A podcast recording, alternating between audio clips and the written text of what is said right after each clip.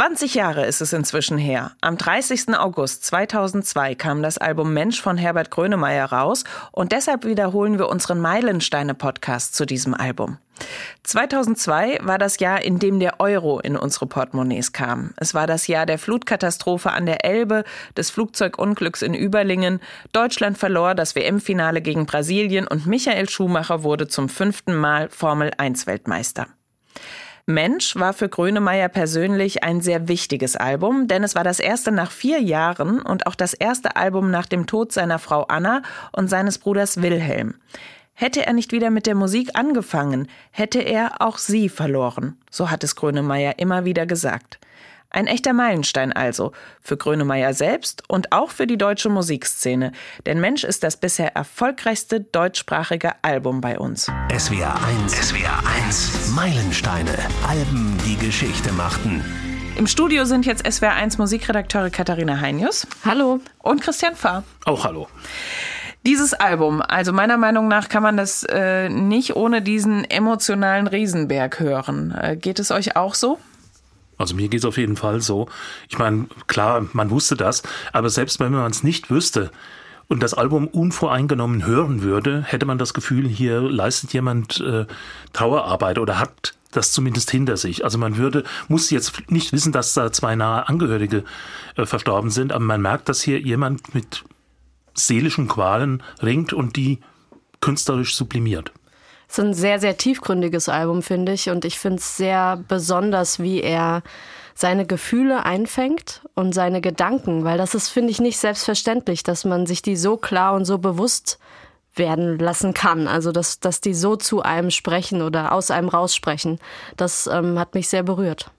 Bevor wir vertiefend drüber sprechen, wollen wir erstmal den ersten Song des Albums hören, nämlich das Titellied Mensch von Herbert Grönemeyer. Es ist okay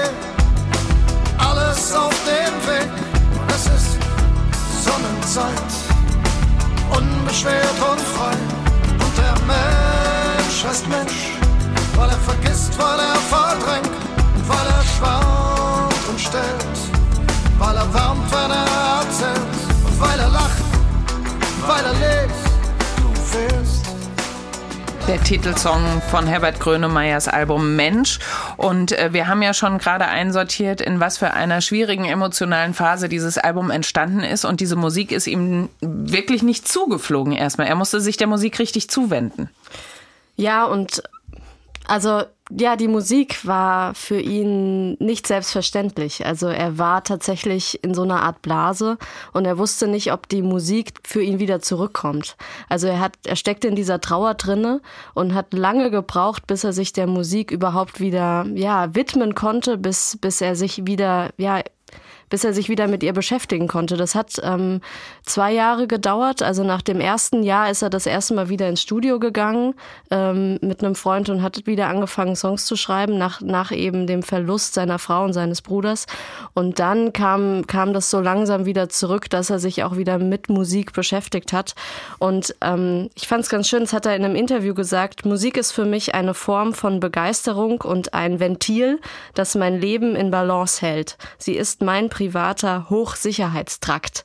Sein Schutzraum auch irgendwie, ne? Also in, die, in den er sich zurückziehen kann, aus dem er Energie und Kraft ziehen kann. Und trotzdem etwas ja, was dann eben halt gerade bei diesem Album einen sowas von verletzlich überhaupt macht, weil er so tief in seine eigene Seele eigentlich blicken lässt. Ich denke, dass er aber zum Zeitpunkt, dass das Album dann rauskam, war das schon überwunden, die schlimmste Zeit das geht ja immer zeitversetzt. Es ist ja kein Abbild des Jahres 2002 Grönemeyer, sondern der vergangenen vier Jahre, was da passiert ist.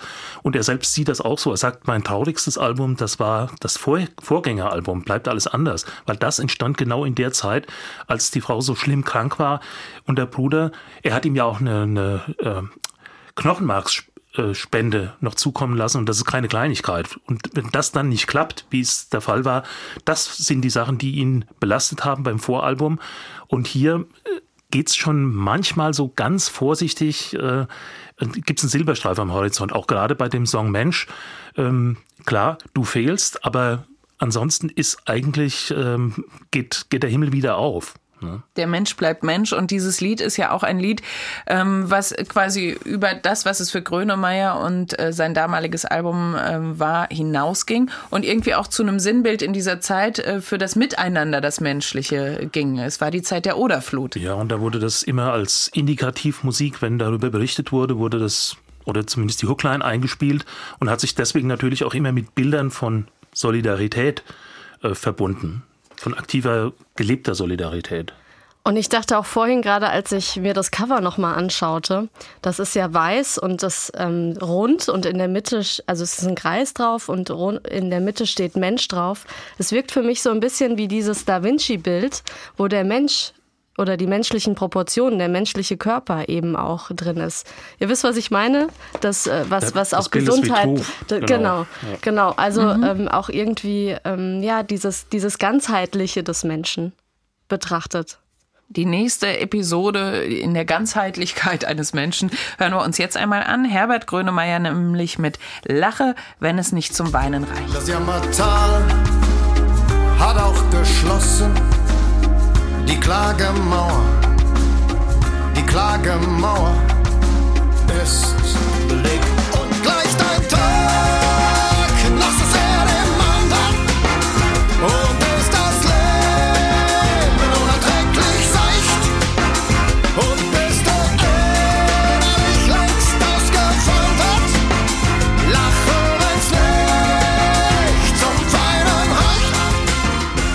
Also ich finde, das groovt unfassbar für Herbert Grönemeyer. Eigentlich kennt man sowas nur von Mambo überhaupt bei ihm. Ja, und so, wie gesagt, beim Vorgängeralbum war das teilweise auch so, weil es war auch schon in London produziert worden mit einem sehr angesagten Producer, der da die neuen Sounds, auch die elektronischen Sounds eingebaut hat. Aber hier ist es tatsächlich, wird's ja richtig funky, ne? Und das äh, macht dann trotz allem auch wieder La- Laune. Also, und das besingt er, wenn es eben zum Weinen nicht reicht, dann lache und das gilt dann eben, eben auch für die musikalische Faktur. Ich glaube, in der Hinsicht waren seine Kinder, glaube ich, auch ein guter Gradmesser. Er hat seinen Kindern auch die Songs zum ersten Mal gegeben zum Durchhören und hat gesagt, ist es zu schwere Kost sozusagen? Könnt ihr es ertragen? Also sie konnten es ertragen, aber sie fanden die Songs, die nach vorne gehen, deutlich besser. Also vor allem sein Sohn Felix, ähm, der irgendwie sagte, Papa, ähm, also zum Meer oder auch dieser Song, der gefällt mir deutlich besser, weil eben auch da Leben drin steckt, weil es nach vorne geht. Und ähm, er hat das mal so auf den Punkt gebracht, er hat mal gesagt, ähm, meine Kinder verspüren in meiner Musik Lebensenergie. Und das sind auch diese Songs, genau diese, die nach vorne gehen, in denen das Leben spürbar ist. Und ähm, das, ja, das war wichtig. Eins, was an diesem Album wirklich auffällig ist, ist, dass Herbert Grönemeyer eigentlich ohne Wortwitz, ohne Ironie, ohne Humor auskommt. Ja, das ist eigentlich nicht unbedingt seine, seine typische Ausdrucksform. Er hat immer sehr ernste Texte, ganz klar. Teilweise auch äh, manchmal sogar verbissene Texte, wenn es um politische Sachen geht. Aber er hat auf jedem Album eigentlich immer äh, auch ein, zumindest ein, zwei Schmunzeltitel untergebracht. Das hat er diesmal nicht oder damals nicht kann man irgendwie nachvollziehen. Also das sind Sachen, über die kann man jetzt nicht wirklich äh, mit, mit äh, Ironie, den kommt man nicht mit Ironie bei. Das sind Gefühle, die muss man zulassen und die muss man verarbeiten. Und das hat er getan. Wobei dieser Titel jetzt gerade, dieses Lache, das hat das noch am ehesten. Also ähm, das, das ist so eine gewisse äh, Leichtigkeit versprüht, aber es ist eine andere als äh, bei seinen äh, eher comichaften Sachen. Es ist eher ein lockerer Blick drauf, ne? weil hinten raus singt er ja dann, also der Titel heißt Lache, wenn es nicht zum Weinen reicht. Und hinten raus singt er dann, zum Weinen bleibt noch so viel Zeit. Und da hat er ja auch irgendwo recht, oder? Also man, man weint schneller, als dass man denkt, nee, das Leben ist doch eigentlich ganz gut. Aber so ein Titel wie beispielsweise äh, Kadett oder äh, Was soll das, der könnte hier drauf nicht funktionieren. Nein, der würde untergehen, komplett. Ja, er würde das Gesamtkonzept kaputt machen. Ja. Trotzdem ist es so, dass es musikalisch unheimlich abwechslungsreich ist, weil Herbert Grönemeyer nicht in einer Ecke stecken bleibt. Um jetzt erstmal alle musikalischen Ecken sozusagen abzubilden, hören wir in Neuland rein. Erlösung Neuland liegt in Erinnerung. Komm in die Gänge, statt dem Motor im Kopf. Vergleich schleppt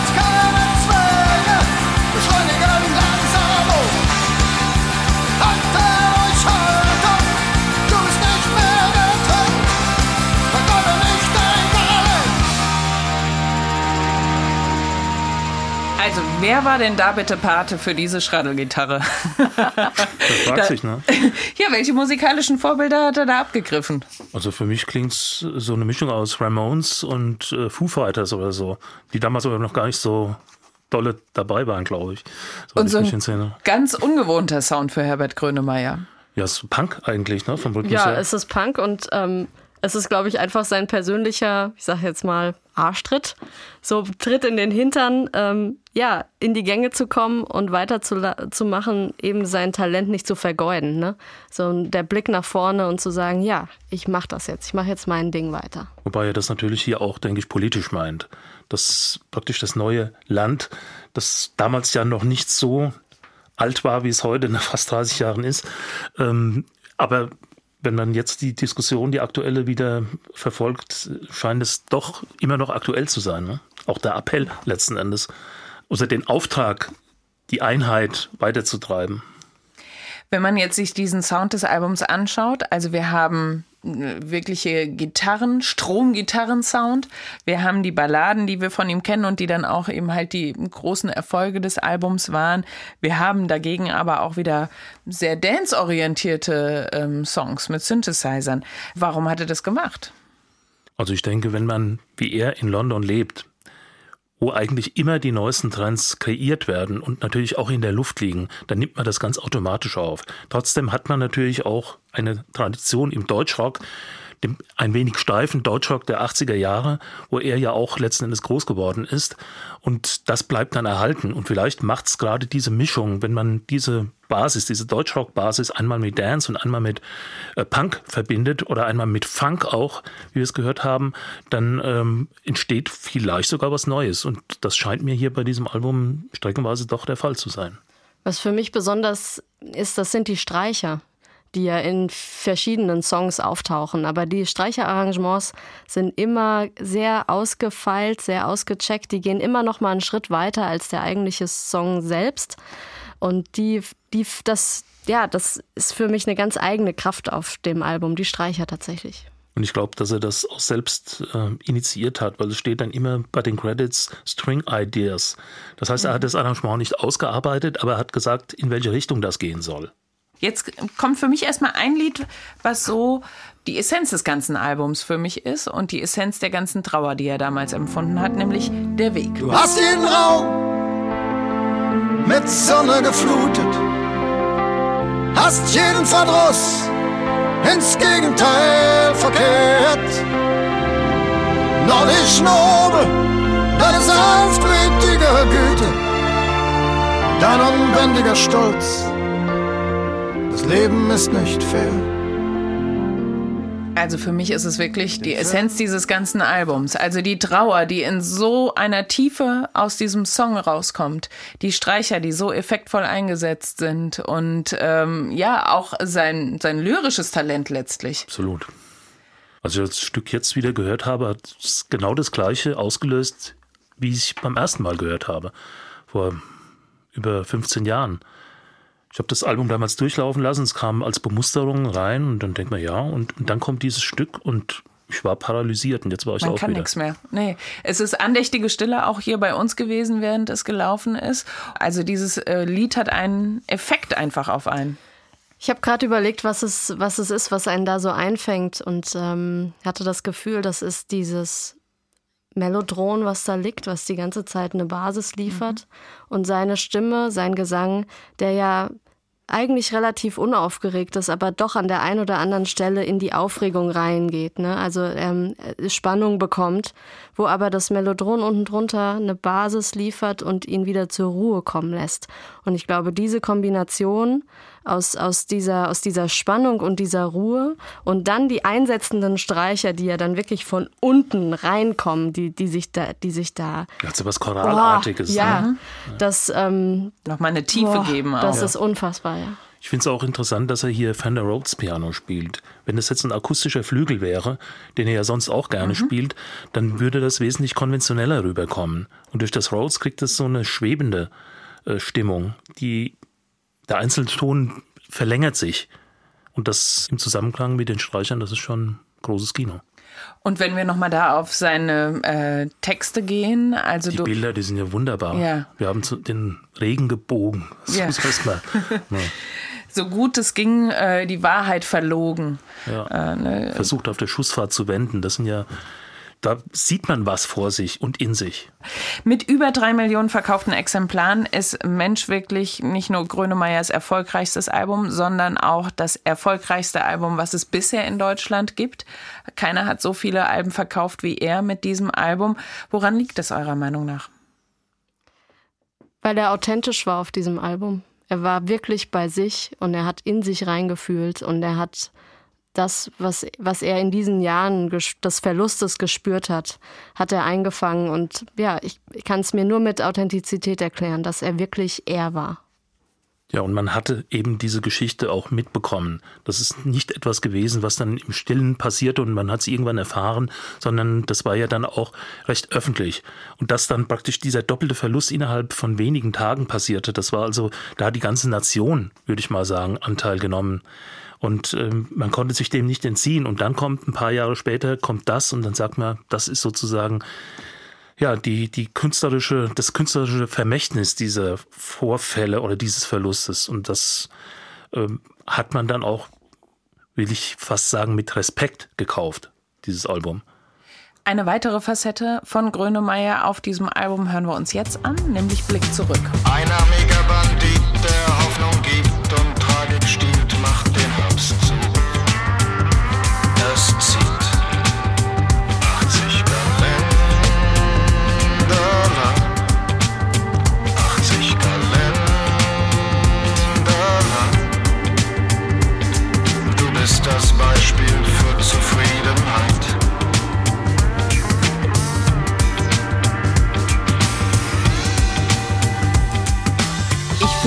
auch musikalisch ist es nicht unbedingt immer leichte Kost, wenn man jetzt auch gerade diesen Song hört, Blick zurück.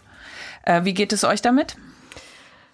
Das stimmt, geht mir auch so, aber ähm, wenn man die Geschichte dahinter erkennt, glaube ich, kann man es einordnen. Also gerade diese Kriegsszenen äh, eben, die er ja auch besingt und die ja dann auch eben ähm, musikalisch entsprechend hervorgehoben werden in dem Song. Ähm, es ist ein Song, den er ja an seinen Vater schreibt und sein Vater hat im Krieg tatsächlich einen Arm verloren. Und ähm, sein Vater hat auch wiederum seinen Vater, also praktisch Grönemeyers Opa, auch mit vier verloren. Also das, das war auch ein Mensch, der mit viel ja, Verlust auch zu kämpfen hatte. Und Grönemeyer hat das sehr beeindruckt, dass wie sein Vater damit umgegangen ist praktisch. Er hat, ähm, hat die Haltung immer sehr bewundert, die, ja, so eine Haltung, es ist schon alles in Ordnung. Und an die Haltung hat er sich in dieser Zeit oft erinnert und deshalb kam dieser Song zustande. Könnte sein, dass da sogar mitspielt, äh, Grönemeyer sind, soweit ich weiß, Calvinisten, wo also auch eine ganz bestimmte Vorbestimmtheit einkalkuliert ist für das eigene Leben. Könnte sein, dass das hier eine Rolle spielt, aber die Musik, das ist tatsächlich so, das ist so hypnotisch, das zieht einem geradezu in dies, durch den Song durch, weil es wird immer intensiver. Nicht unbedingt härter, aber intensiver, ohne dass sich eigentlich so furchtbar viel ändert. Und das ist auch, muss man auch erstmal so hinkriegen. Für mich ist das ganze Album ein Album, was man nicht einfach nebenbei hören kann, aber dann, wenn man ihm eben halt die Aufmerksamkeit widmet, äh, äh, ja, was wirklich hart auf einem lastet und man diesen ganzen Schmerz im Grunde genommen selbst sehr physisch spürt. Also es ist nicht so, wenn man das Album gehört hat, dass es einem dann zwangsweise besser ginge anschließend. Also bei mir ist es jedenfalls nicht so. Und äh, ich würde das eher mal so vergleichen, das ist kein Pop-Album oder, oder ein Rock-Album, was man auf der Party laufen lässt wie Bochum. Das würde nicht, würde dem auch nicht gerecht. Das ist für mich eher wie ein, ein Songzyklus, ein Liederzyklus.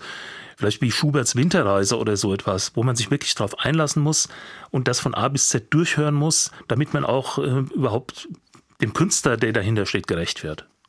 Ja, es ist eine Art Konzeptalbum, finde ich. Also man muss jetzt nicht unbedingt die Songs in der Reihenfolge hören, in der sie ähm, drauf sind, aber ähm, es hat in sich ein, ein Konzept und ist schlüssig.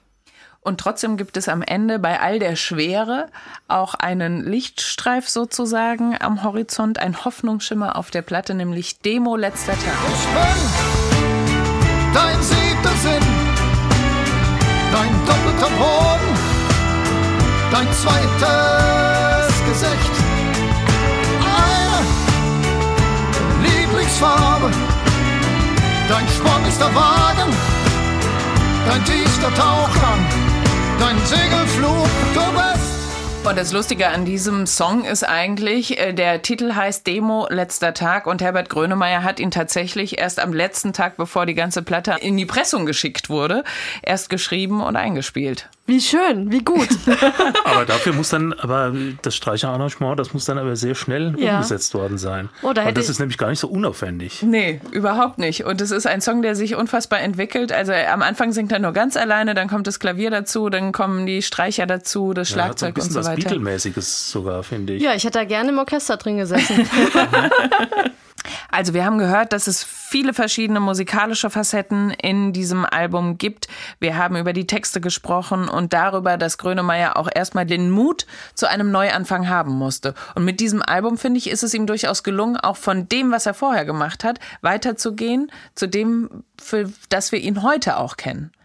Ja, also ich meine, das nächste Album war so schön durchnummeriert war. Lied 1, 2, 3. Genau, das ist dann ähm, eigentlich schon die Fortsetzung davon, wobei inhaltlich geht es dann schon in eine andere Richtung wieder, also von den Texten her.